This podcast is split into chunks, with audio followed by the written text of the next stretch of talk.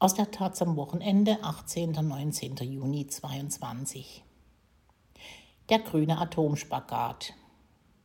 In Wien beginnt am Dienstag die erste Staatenkonferenz des Atomwaffenverbotsvertrags. Auch das Auswärtige Amt wird einen Vertreter zum Beobachten dorthin schicken. In der NATO und in der Ampel ist das umstritten. Von Tobias Schulze. Angelika Clausen hat schon vieles erlebt, aber die nächste Woche soll für sie ein Highlight werden. Als Studentin hat sie gegen den Vietnamkrieg demonstriert, später gegen den NATO-Doppelbeschluss. Sie trat den internationalen Ärzten für die Verhütung des Atomkriegs bei. Das ist schon so lange her, dass sie das Jahr nicht mehr weiß und übernahm die Leitung der deutschen Sektion. Die großen Abrüstungsabkommen und deren Scheitern. Klausen, im Hauptberuf Psychiaterin, ging immer wieder auf die Straße. Die Reise nach Wien wird aber ein neues Level. Ab Dienstag versammeln sich dort Diplomatinnen aus mehr als 60 Ländern. Sie treffen sich zur ersten Staatenkonferenz des Atomwaffenverbotsvertrags, den sie 2017 beschlossen haben und der vor einem Jahr in Kraft trat, angeschoben von Friedensorganisationen aus Dutzenden Ländern. Der Vertrag ist eine riesengroße Erfolgsgeschichte der Weltfriedensbewegung, sagt Clausen, die die Konferenz für ihre NGO begleiten wird. Er setzt eine neue Norm der atomaren Abrüstung, indem er die katastrophalen humanitären Folgen eines Atomkriegs anerkennt. Daran knüpfen wir jetzt an, gerade wegen des Kriegs in der Ukraine. Tatsächlich ist die Sache bemerkenswert. Jahrzehntelang gab es zum Thema nur eine große völkerrechtliche Vereinbarung. Der Nichtverbreitungsvertrag verbietet Atomwaffen, nimmt aber die fünf Staaten aus, die zum Zeitpunkt seiner Unterzeichnung welche besaßen. Im Gegenzug versprachen diese, auf lange Sicht freiwillig abzurüsten. Weil es damit aber nicht voranging, reichte es nach einem halben Jahrhundert etlichen Nicht-Atomwaffenstaaten, der Großteil von ihnen aus dem globalen Süden.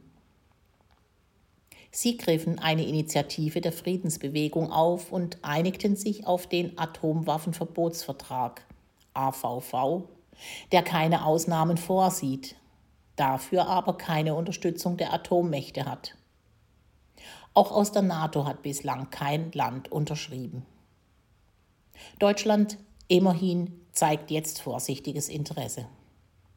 Die Bundesregierung wird als Beobachterin in Wien teilnehmen.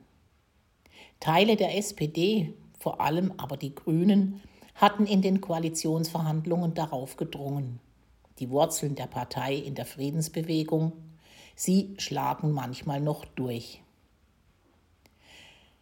Die Handbremse lässt die Bundesregierung allerdings stark angezogen.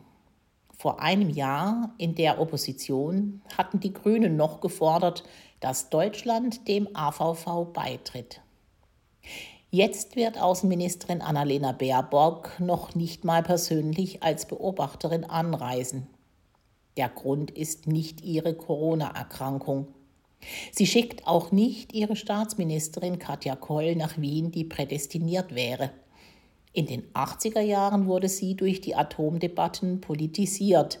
1999 trat sie wegen des Kosovo-Kriegs zwischenzeitlich aus der Partei aus. Später war sie in der Grünen Fraktion für das Thema Abrüstung zuständig. Stattdessen reist für das Auswärtige Amt ein Beamter nach Wien, der zuständige Unterabteilungsleiter Rüdiger Bohn.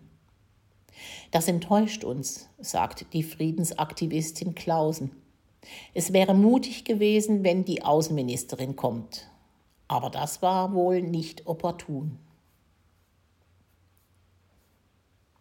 Bei den Grünen sieht man das natürlich anders. Es sei super wichtig, dass die Bundesregierung überhaupt dabei ist, sagt die Abgeordnete Merle Spellerberg. Deutschlands Teilnahme ist nicht selbstverständlich, sondern ein lang erkämpfter Erfolg der Koalitionsverhandlungen. Während ihres Studiums in einer Vorlesung zum humanitären Völkerrecht hatte Spellerberg vor ein paar Jahren zum ersten Mal mit dem Thema zu tun. Nach ihrem Einzug in den Bundestag im Herbst ging sie gezielt in den Unterausschuss für Abrüstung. Gegen die Teilnahme der Bundesregierung gab es starken Widerstand. In der Koalition ist die FDP skeptisch. Sie sieht wenig Sinn in einem Vertrag, den die Atommächte nicht unterschrieben haben und fürchtet, der Verbotsvertrag könne den Nichtverbreitungsvertrag sogar schwächen. Und sie will die NATO-Partner nicht verärgern. Die USA, Großbritannien und Frankreich besitzen schließlich Atomwaffen und sehen den AVV kritisch. Es ist Beschlusslage der Militärallianz, dass Mitglieder den Vertrag nicht unterstützen können. Wir werden von unseren Bündnispartnern sehr dafür kritisiert, dass wir als Beobachter hinfahren, äußert sich Staatsministerin Katja Keul vergangene Woche. Mit dem russischen Krieg gegen die Ukraine hat sich die Debatte nochmal verschärft. Unterstützerinnen des Vertrags sehen sich zwar bestärkt, gerade jetzt zeige sich, welches Risiko von Atomwaffen ausgehe. Gegnerinnen fühlen sich aber ebenso bestätigt. Wäre die Ukraine unter dem atomaren Schutzschirm der NATO, hätte der Kreml demnach den Angriff nicht gewagt. Gerade Atombomben sorgten also für Sicherheit. Vor allem aus konservativen Kreisen gibt es mittlerweile sogar Rufe nach deutschen oder zumindest europäischen Atomwaffen. Auch bei den Grünen, die gerade so einige Zeitenwenden durchmachen, hinterlässt die Entwicklung Spuren. In einer Umfrage für die ARD sprachen sich im Mai 64 Prozent ihrer Anhängerinnen dafür aus, dass die in Deutschland stationierten US-Atombomben hier bleiben. Der höchste Wert unter allen Parteien. Würde Deutschland dem AVV beitreten, müssten die Waffen dagegen abgezogen werden. Die Grünen machen deshalb einen Spagat. Die Konferenz in Wien lassen sie beobachten, aber nicht hochrangig. Und bei einer Rede zur nationalen Sicherheitsstrategie sprach Baerbock im März kurz über Abrüstung, sagte aber auch, die nukleare Abschreckung der NATO muss glaubhaft bleiben. Keinen Einspruch legen die Grünen gegen den Plan des Bundeskanzlers ein, F-35 Kampfjets als Ersatz für die alten Bundeswehrtornados zu kaufen. Sie sollen deren Aufgabe in der nuklearen Teilhabe übernehmen, sprich im Ernstfall die US-Atomwaffen ersetzen, die aktuell auch noch modernisiert werden.